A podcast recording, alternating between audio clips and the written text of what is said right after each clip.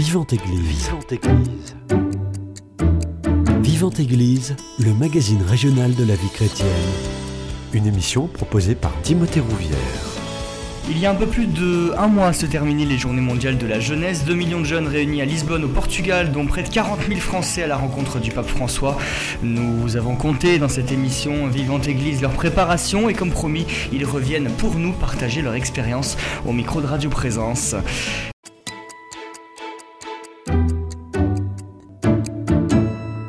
Et pour le diocèse de Cahors, j'ai le plaisir de recevoir Enzo Basile. Bonjour Enzo. Bonjour Timothée. Juste à côté de vous, Jas- euh, Jacinthe Asfo. Bonjour à vous. Bonjour. Et pour terminer, Louise Servera. Bonjour Louise. Bonjour. Merci à tous les trois d'avoir accepté mon invitation et même ma réinvitation, j'ai envie de dire. Vous revenez pour le plus grand plaisir des auditeurs nous conter votre expérience au JMJ. Déjà en un mot, comment on peut décrire cette expérience que vous avez vécue il y a un peu plus d'un mois au Portugal?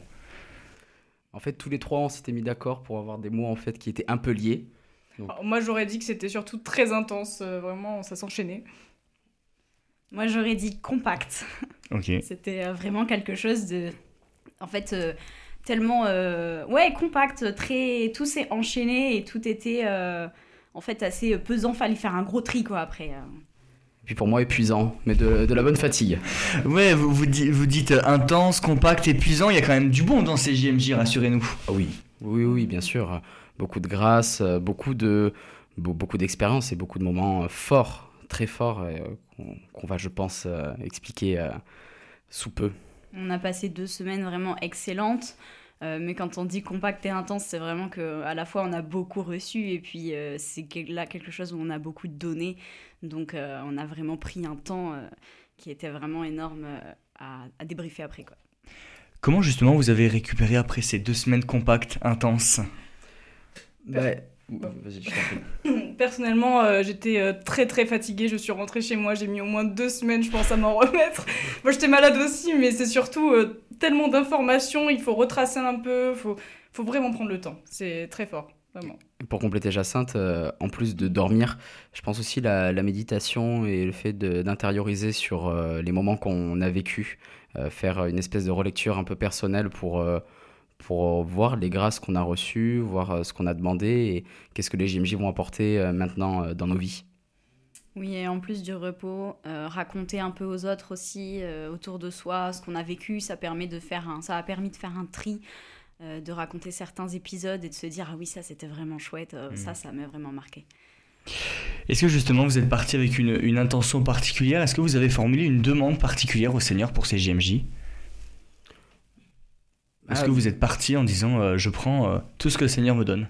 Oui, euh, bien sûr. Enfin, euh, même euh, tout, tout chrétien, je pense, part, euh, dans l'idée de euh, Seigneur, euh, moi, je, je me donne à toi, mais par contre, je prends tout ce que tu me donnes, toutes les grâces que tu me donnes. Après, en tout cas, moi, à titre personnel, c'était vraiment prier. Bon, c'est d'actualité, mais prier pour la jeunesse, la jeunesse actuelle, pour la conversion des jeunes, parce qu'on est, on est l'avenir de cette terre et. mais pour avoir aujourd'hui un monde qui malheureusement part quelquefois en désuétude. Euh, Nous, la jeunesse, on est l'avenir et je pense qu'avec l'aide du Christ, euh, mais nous pouvons euh, améliorer ce monde et le rendre meilleur. Donc avant tout, voilà, la conversion de la jeunesse, la conversion des jeunes de France.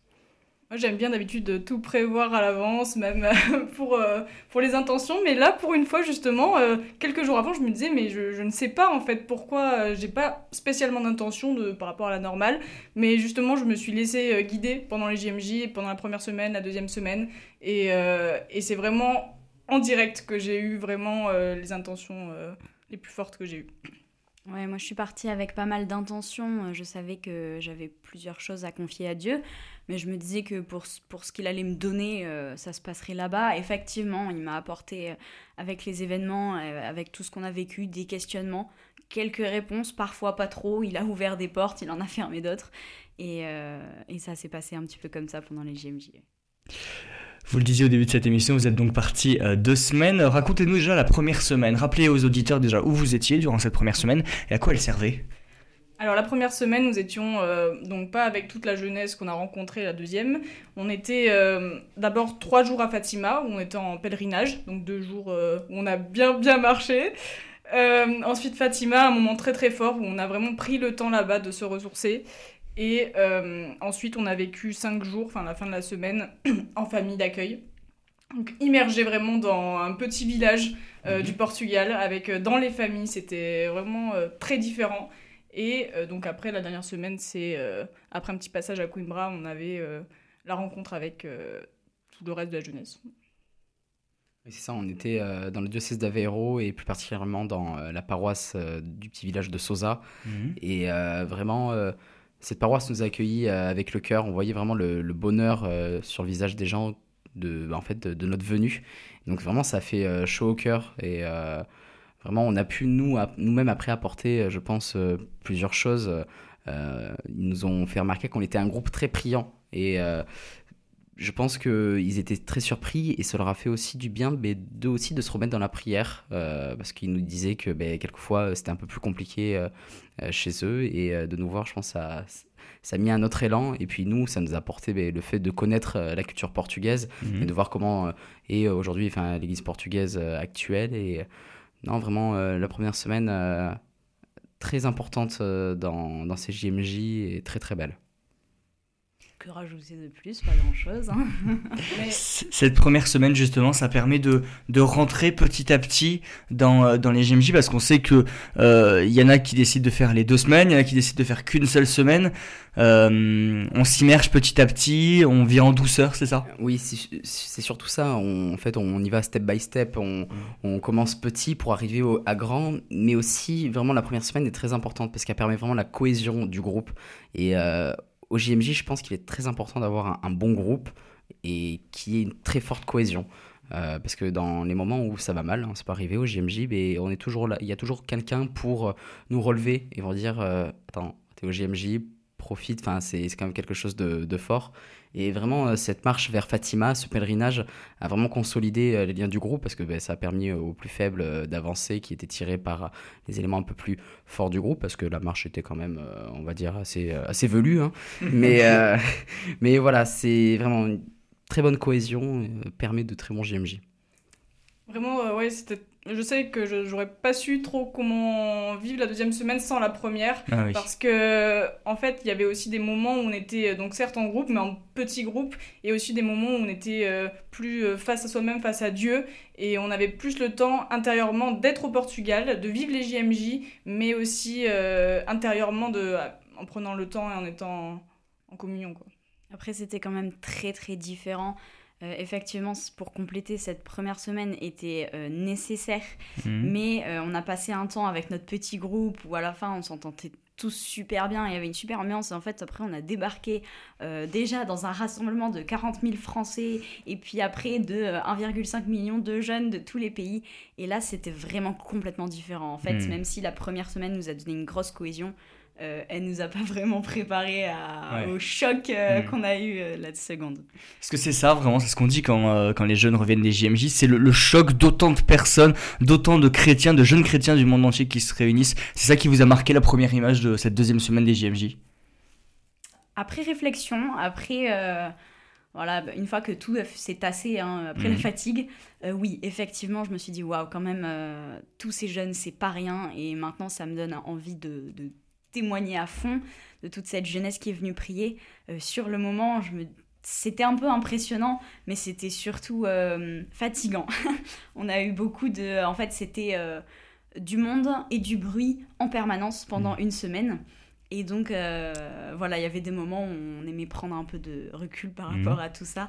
Mais c'est vrai que en s'en rendant compte, voilà, on a côtoyé beaucoup de gens. On était à côté d'Italiens, de Portugais, d'Espagnols et d'Allemands en permanence. C'était euh, ça, c'était quand même assez sympa. Et même encore, bon, quand je me balade, je, me ch- je cherche des étrangers autour de moi.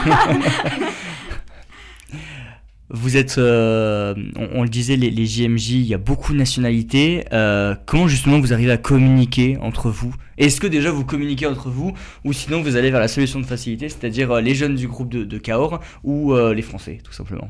Euh, oui, il y avait d'abord une part euh, vraiment avec les Français, je pense, avec le rassemblement des 45 000 Français.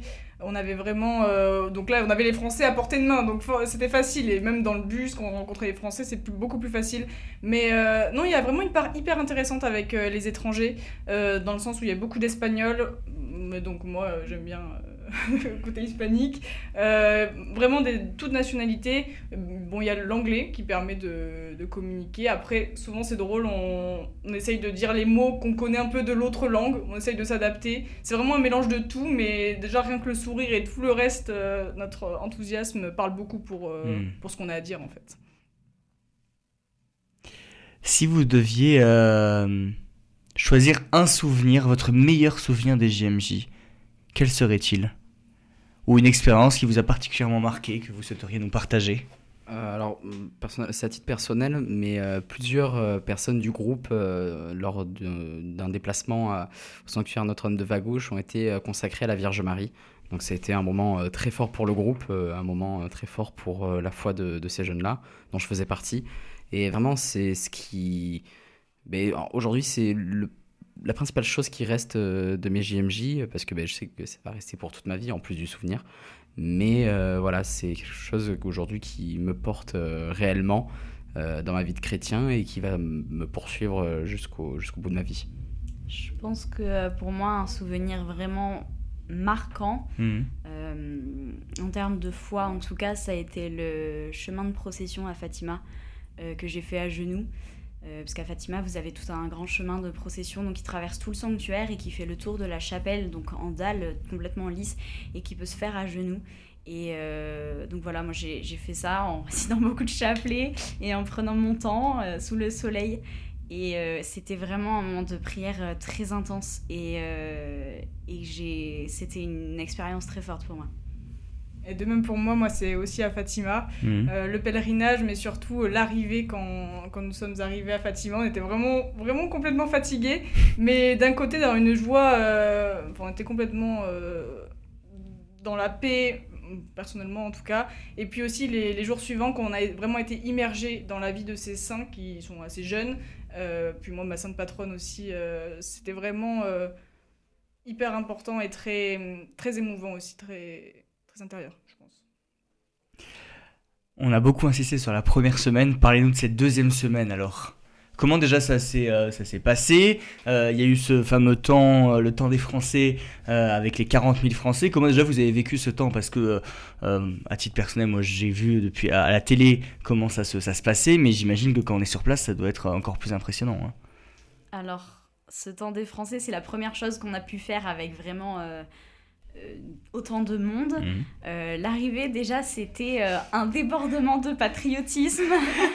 et on se Avec des drapeaux, j'imagine. Avec nos drapeaux français. vous venez d'où De tel endroit Et qu'on lançait des Marseillaises et tout ce que vous voulez. c'était Très patriote, hein, très, chauvin presque. Hein. voilà. Et on s'est donc on s'est tous retrouvés pour ce temps.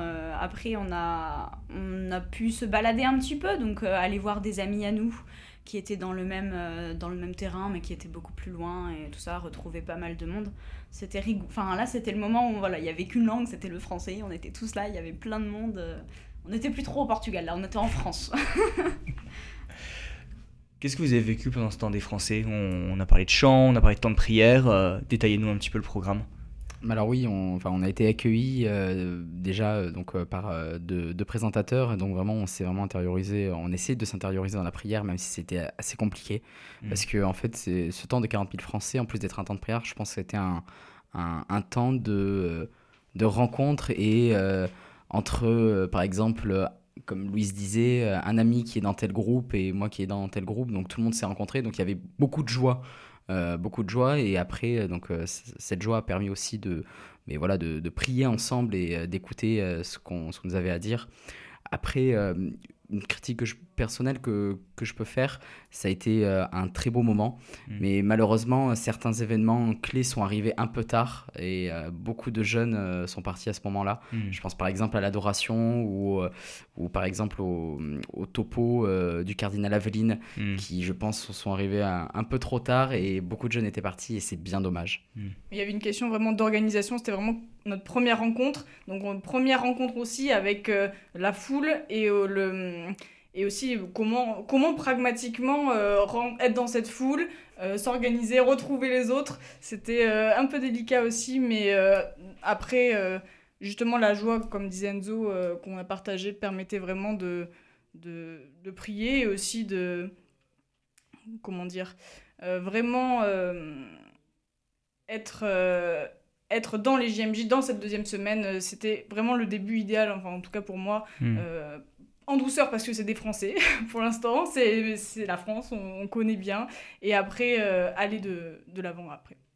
J'imagine qu'il faut trouver un juste équilibre entre euh, je vis les JMJ euh, pour moi, je porte un certain nombre d'intentions, je veux suivre les topos, que ça me construise intérieurement et que ça me nourrisse intérieurement, et j'ai envie de rencontrer plein de monde. Comment on arrive justement à, avoir le bon dosage? C'est vrai que c'est difficile parce que les JMJ c'était quand même là une semaine très très complète. En fait, on avait euh, après, le lancement, on a eu euh, tous les matins des catéchèses, donc euh, dans une église rassemblée entre plusieurs euh, groupes de même langue, mhm.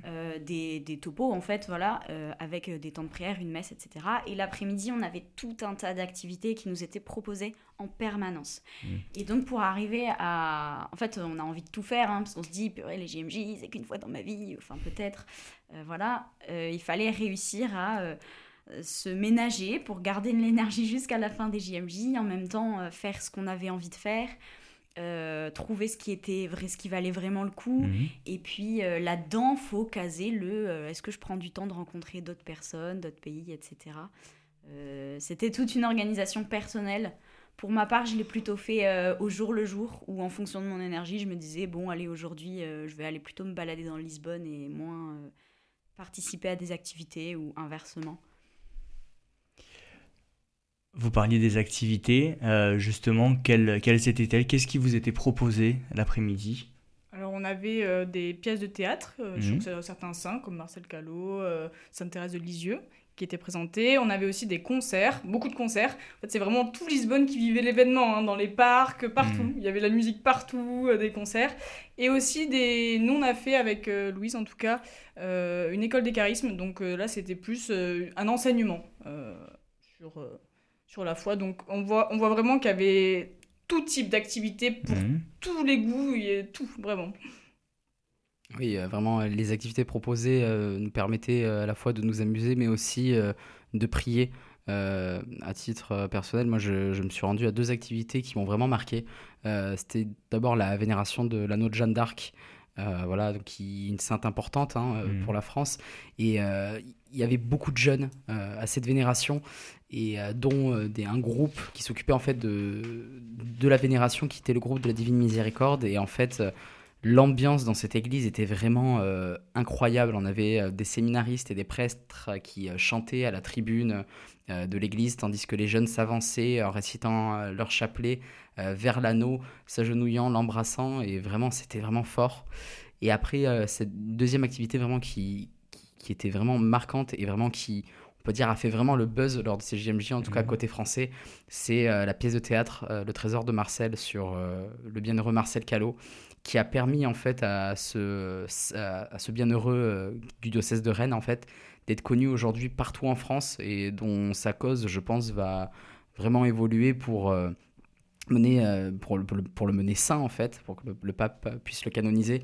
Et vraiment la pièce était très touchante. Ça a été organisé par des jeunes euh, amateur et euh, vraiment ça relevait d'un niveau euh, du, enfin ça touchait le professionnalisme. Et c'était vraiment incroyable et aujourd'hui je pense qu'on va voir des Français qui ont fait cette pièce, enfin qui ont qui ont assisté à cette pièce et la première mmh. chose qu'ils vont vous dire c'est incroyable. Ouais, ça a particulièrement marqué les Français. Exact. Il y avait aussi ce forum à destination des étudiants, des jeunes. Racontez-nous un peu comment ça s'est passé. C'est vrai qu'il y avait le, hum, c'est quoi, le village de la joie, mmh. euh, où il y avait tout un tas de, de, groupes, en fait, de représentants de, de, groupes ou alors de communautés, et qu'on pouvait aller voir. Il y avait l'adoration, il y avait des confessions aussi, je crois. Euh, alors j'ai voulu y faire un tour, finalement j'ai pas eu le temps d'y aller mmh. parce qu'en fait il était à l'autre bout de Lisbonne. ah oui, tout n'est pas concentré sur un même site, c'est vraiment aux quatre coins de la ville. Non, Lisbonne c'est une capitale, hein, donc c'est grand et tout était euh, un peu partout dans Lisbonne. Donc euh, voilà, on fallait prendre euh, les transports en commun, etc. Mhm. Et comme il y a du monde en permanence, parfois euh, c'était un peu long. Donc moi, je n'ai pas participé. Je ne sais pas si Enzo. de même, c'était les activités étaient vraiment trop. Il y avait tellement à faire que. Tellement à faire. il fallait prioriser. il fallait du temps. par exemple, pour les, les célébrations avec le pape Il fallait arriver énormément en avance et donc forcément ça condensait tout le reste. Mm. Et on, était obligé un peu de, faire ce qui était proche de la catéchèse du matin. Et finalement, côté technique, ça nous... l'organisation se faisait tout seul mm. au final. Pour rebondir à ce que disait Jeanne d'Arc et pour que peut-être les. Euh... Jacinthe. Mais euh, peut-être un jour sainte. pour, pour, répondre à ce que disait euh, Jacinthe, euh, pour que les auditeurs en fait se rendent compte, par exemple pour l'accueil du pape, mhm. on est sorti de l'église de la catéchèse à 12h30. Mhm. Nous sommes rendus sur place, donc au parc Eduardo VII, à 13h30 pour une arrivée du pape à 17h30. Ah oui. Donc voilà, c'était chargé. C'était chargé et c'était quelquefois assez compliqué de se rendre sur diverses activités parce que les événements majeurs euh, prenaient beaucoup de place. Et quand on a 700 euh, 000 personnes pour accueillir le pape, euh, essayer de trouver une bonne place pour une bonne photo et une belle bénédiction, ça relève de, la patience. Justement, l'un des temps forts, vous le disiez, c'est l'accueil du pape, c'est ces célébrations avec le pape. Comment vous les avez vécues? Va laisser Enzo parler sur ce coup-ci.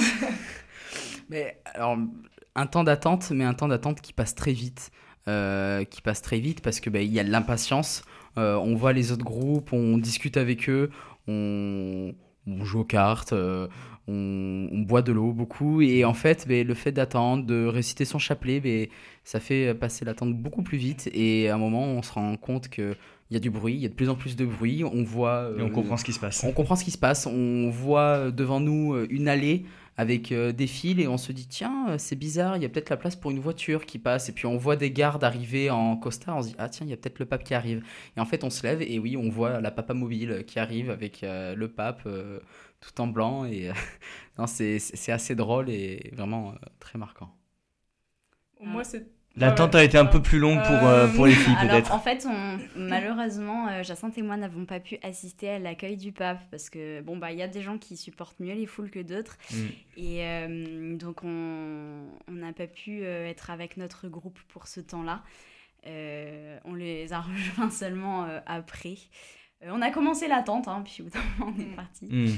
Mais euh, on, a eu, on a pu participer aux tous les autres temps forts après. Hein. Hmm. Le temps de s'habituer en fait à la foule, moi ça m'oppressait vraiment trop. J'aurais adoré vraiment euh, hmm. attendre et que le pape arrive, mais en fait c'était trop pour moi. Et je hmm. sais que moi je suis pas, je pense, la seule euh, à qui cela ça a fait cet effet-là.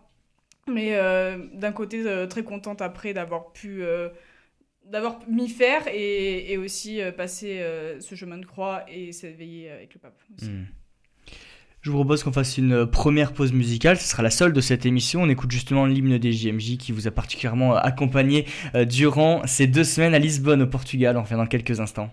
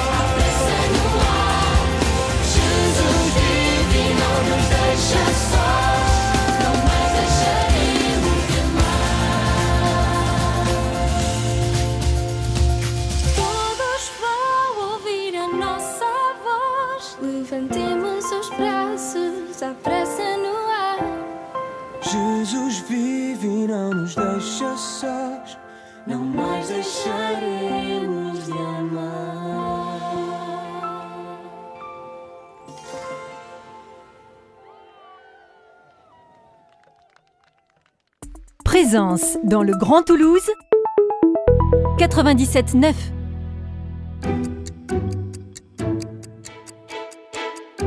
Vivante Église, Timothée Rouvière. De retour dans votre émission Vivante Église sur Radio Présence, je suis toujours avec Enzo Basile, euh, Jacinthe Asfo et Louis Servera, tous les trois du diocèse de Cahors, qui nous parlent tout simplement de leur expérience qu'ils ont vécue aux Journées mondiales de la jeunesse. C'était il y a un petit mois à Lisbonne, au Portugal. Euh, justement, euh, le point d'orgue au CJMJ, c'était cette nuit passée avec 2 millions de jeunes sur cette grande pelouse de Lisbonne, cette messe aussi avec le pape. J'imagine que c'est beaucoup d'informations en peu de temps surtout après une semaine éreintante. Oui, oui, c'est énormément d'informations, c'est énormément de bruit, c'est, c'est, voilà, co- comme Louise euh, disait, c'est très compact. Et en fait, euh, vraiment, ça, revient en fait au, au mot qu'on a dit en début d'émission, vraiment euh, nos, trois mots clés. Et vraiment, c'est JMJ, bon, c'est, à vivre une fois. Euh, mais euh, peut-être pas tous les Pas ans. plus. Bah, bah, mais c'est- voilà, au, au moins pas tous les ans l'histoire de se remettre. Il faut au moins bien trois ans euh, pour, pour s'en remettre. Mais d'un côté, ça complète aussi parce que euh, vraiment, euh, on, a, on pouvait encore avoir des petits temps seuls dans la semaine, mais là, on était tous ensemble. Et d'un côté, c'est sûr que c'était beaucoup d'informations, mais, mais moi, pour ma part, ça a exacerbé aussi euh, certains moments, par exemple à la veillée. Je sais que ça m'a vraiment euh, aidé euh, à être en prière. Et euh, c'est ça qui était fou, c'était une communion voilà, euh, que j'ai vraiment senti. Ouais, c'était des moments assez marquants quand même. Enfin, la- l'attente en valait le coup, euh, déjà pour cette veillée d'adoration qui a été euh, finalement bah, pas si longue que ça, mais qui a été très très marquante. Je pense que on pourra tous en témoigner. Il y a eu le moment où ils ont exposé le Saint-Sacrement qui a fait un silence total. Ça doit être euh, la impressionnant. foule. Oui, oui. Ouais, ça c'est de voir en fait 2 millions de jeunes qui se taisent juste parce qu'on a mis Jésus euh, en place. Euh, ça c'est waouh, euh, ça n'arrive pas tous les jours. Et après, on a eu la messe du lendemain, qui était une belle messe, qui était euh, en plus bah, pas trop longue, et donc qui nous a vraiment permis de la suivre avec le pape qui s'exprime vraiment très très bien, et qui est très proche des jeunes, et qui nous a fait un- une super homélie. Euh, et l'annonce des JMJ suivantes. Donc c'était, euh, oui, effectivement, le point d'orgue, c'était un beau moment, et en fait, l'attente en valait le coup. Est-ce que justement il y a une euh, parole qui vous reste en tête, une parole du pape que vous pourriez nous partager Ou quel était son, son message un petit peu général à destination de la jeunesse? Euh, moi, il y a vraiment une parole qui m'a, je pense, touchée sur le moment. Bon, il y avait le chemin de croix euh, pendant la semaine, mais il y a aussi la parole vraiment qui m'a marqué, c'est l'amour de Jésus, lui, il est gratuit. Et il nous a dit que tout le reste, on nous demande de payer, de faire des choses pour avoir, mais l'amour de Dieu, il est gratuit. Et ça, c'était, je trouve, vraiment marquant. Vraiment touché. Moi, c'est euh, la, la, la parole, en plus, qu'il a fait répéter à toute la foule euh, levez-vous. Euh, le- levez-vous, en fait. Mais, ça rentrait dans le thème des JMJ avec la phrase de l'évangile de Luc. Et en fait, mais, oui, c'est ça, en fait. Levons-nous, levons-nous, allons témoigner, allons, allons à la rencontre de ceux qui, voilà, qui, qui, qui ne croient pas avec le Seigneur, parce qu'on est la jeunesse, on va porter du fruit et. Vraiment, c'était euh, très marquant et c'était vraiment. En plus, on l'a fait dans toutes les langues. Levez-vous, Levantamos, Rise Up. Donc, c'était vraiment très fort. Moi, euh, j'aimais beaucoup euh, quand le, pape nous disait, en fait, à chaque fois qu'il prenait la parole, il y avait toujours un moment où il nous disait, il nous posait une question et il nous disait je vous entends pas. Et il nous faisait répéter la réponse je vous entends pas plusieurs fois. Et en fait, moi, je- maintenant, ça me reste comme, euh, oui, effectivement, euh, le pape, il voulait nous entendre et tous les jeunes qui étaient là, on était 2 millions, on pouvait pas se contenter de lui dire oui, oui, on a compris. En fait, il faut qu'on se fasse entendre maintenant. Faut le crier. Et euh, faut le crier. ouais.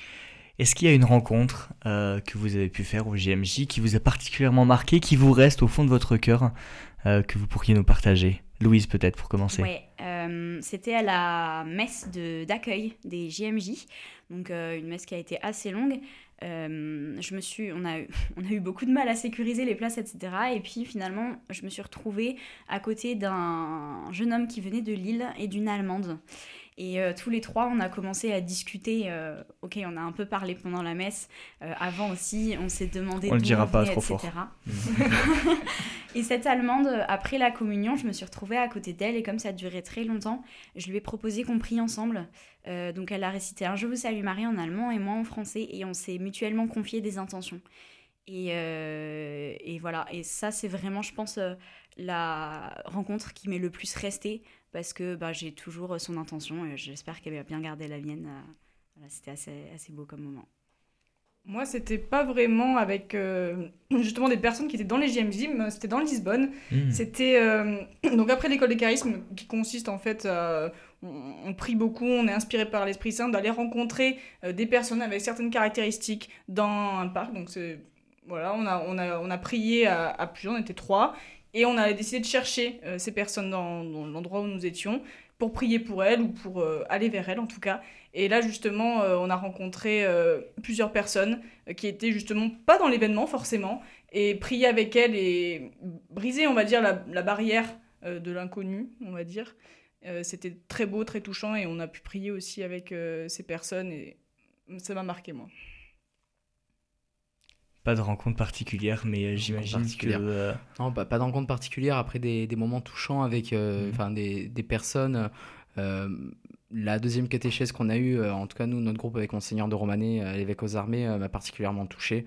Et, euh, parce que vraiment, c'était un sujet qui me parlait. Et euh, voilà, les, puis même cet évêque aussi euh, était assez inspirant et qui est un très bon orateur, avec aussi à la messe une très bonne homélie, euh, fait par, je crois, l'évêque de Versailles. Donc vraiment, une très bonne journée tout d'un tout. En plus, c'est la journée où on, voyait le pape, donc vraiment, euh, c'était euh, c'était c'était une journée euh, voilà, très marquante. Maintenant que les JMJ sont terminés, que vous vous êtes bien reposé, même si j'imagine que le rythme des études et de la vie professionnelle a rapidement repris, il faut que les JMJ portent du fruit dans les diocèses et les paroisses. Justement, quels fruits ils ont porté dans le, le diocèse de Toulouse, de Cahors, ou même à Toulouse, là où vous faites vos études? Alors, pour le diocèse de Cahors, déjà, ben, ce qui a porté du fruit, c'est la naissance d'un groupe. Mm. Un groupe de jeunes, euh, alors qui vient du diocèse de Cahors, mais d'ailleurs.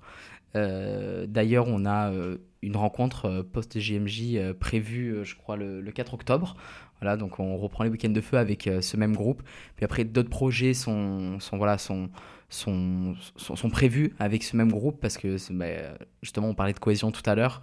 Euh, c'est ce qui a permis bah, la naissance de ce groupe. Et euh, donc, euh, les projets actuels sont le jubilé en 2025 et un éventuel pèlerinage en Terre Sainte.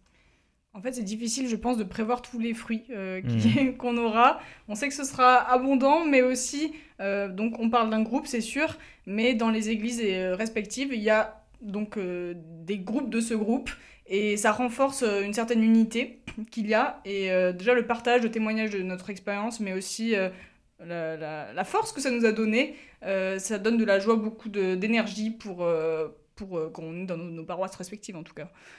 Concrètement parlant, en plus, tous les trois, on a pu répondre à des questionnaires de journalistes du Lot, comme pour euh, Actu Lot et la vie cartinoise. Et donc ça, ça donne en fait un témoignage concret pour notre diocèse. Et euh, moi, je dirais que là, maintenant, on a vraiment des, cartes, euh, des cartes euh, en main pour aller en fait continuer notre vie de chrétien. On a participé à cette chose qui est unique, qui, s'appelle les JMJ. Euh, C'était énorme et en fait, on a vu ça, on a vécu ça. Et ça, c'est un témoignage qui sera énorme pour les jeunes autour de nous et, euh, et qui vient en fait rajouter juste énormément à notre vie de foi et, euh, et pour toute la suite, pour euh, l'évangélisation qu'on pourra faire au monde. En fait, on pourra Mhm. leur dire, eh bien moi, j'étais là quand il y a 2 millions de jeunes qui se sont tués pour euh, adorer Jésus et, euh, et je suis prête à discuter de Jésus avec toi maintenant. La prochaine édition, elle aura lieu à Séoul, en Corée du Sud. Est-ce que déjà dans l'idée, vous aimeriez euh, traverser euh, la planète pour vous rendre au, au JMJ ou euh, il y a un temps pour tout? Oh, dans l'idée, oui. Euh, L'idée est là, c'est le principal. L'idée est là. Après, est-ce que les finances sont là? Peut-être pas de suite. Euh, donc, il va falloir, comme on a dit dans la précédente émission, on a vendu du vin. Euh, là, je pense qu'il va falloir vendre beaucoup plus de vin Oui. et autre chose. Et lancer une production Voilà, à la grande échelle, là, dans le monde entier, oui, ça, éventuellement. ça, là, il va falloir exporter euh, même à l'étranger. Non, plus sérieusement, enfin, la Corée du Sud, ça, ça fait rêver quand même, parce que ben, pour nous, Européens, c'est vraiment un dépaysement total. Et puis aussi, c'est un pays assez inspirant, parce qu'on quand le pape a annoncé la Corée du Sud, on a quand même regardé un peu, bon, euh, catholique, Corée du Sud. euh, Euh, C'est vrai que c'est pas inné. c'est pas inné, mais quand on regarde en fait ben, les demandes de baptême, euh, on voit qu'il y a de plus en plus de baptêmes en Corée du Sud, qu'on a euh, 30% de la population euh, qui est catholique et que ça fait qu'augmenter depuis euh, quelques années. Donc en soi, euh, c'est pas euh, c'est pas non plus anodin quoi. C'est pas euh, le pape il a pas pris son doigt sur une carte, il a fait euh, plouf plouf. Euh, voilà, il y a, il y a vraiment un enjeu en Corée du Sud et donc euh, pourquoi pas. euh, apporter aussi euh, ben, euh, la foi aussi des Européens, euh, des Français euh, en Corée du Sud pour, euh, pour, pour montrer nous comment, voilà, comment on est. Et quand on a vécu une fois les JMJ, certes, chaque JMJ est très différente hein, quand on compare les, les témoignages avec les Mhm. précédentes éditions, euh, mais c'est quelque chose de tellement fort et tellement beau euh, que ça ne demande qu'être euh, vécu de nouveau. hein. Une dernière question justement, qu'est-ce que vous aimeriez dire à, à ces jeunes qui n'étaient pas éligibles pour les JMJ de Lisbonne, mais qui le seront pour ceux de Séoul 2027 Pourquoi aller au JMJ maintenant que vous l'avez vécu? Vous, vous pouvez répondre à la question. Eh ben, je pense que non seulement c'est un dépaysement euh, culturel, là, euh, aller en Corée du Sud, euh, ce sera vraiment euh, complètement différent, découvrir une culture qui n'a rien à voir avec la nôtre. Euh, mais en plus, c'est un dépaysement euh, sur tous les aspects spirituels, humains, euh, social. En fait, euh, partir au JMJ, c'est aussi des moments où on se, on découvre, on se découvre avec les autres dans des situations parfois extrêmes, comme quand on se retrouve à 2 millions, parqués dans un grand terrain. Et, euh, et c'est se retrouver face aux autres, face à soi-même et, euh, et sortir complètement de son petit confort de français. Euh, ça peut faire peur, mais ça vaut vraiment le coup. Et, et sortir de soi-même, bah, en fait, les JMJ, c'est aussi exprès pour aller à la rencontre du Christ. Et c'est vraiment organisé pour ça. Donc n'importe quel jeune, qui soit croyant ou pas croyant, bah, moi je l'invite fortement à partir découvrir eh bien, la culture coréenne et en même temps à aller à la rencontre de Jésus, parce qu'il le trouvera là-bas. Je pense qu'on peut pas mieux finir. Ah oui, je vois, elle a tout dit. Elle a tout dit. Merci beaucoup Enzo, Louise et, et- et Jacinthe d'avoir euh, participé à cette émission.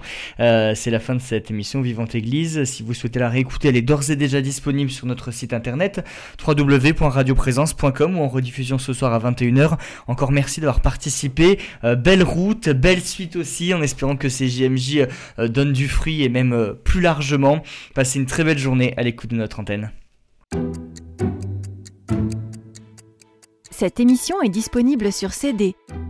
Commandez-la en téléphonant au 05 62 48 63 00 05 62 48 63 00 ou par mail à contact@radioprésence.com.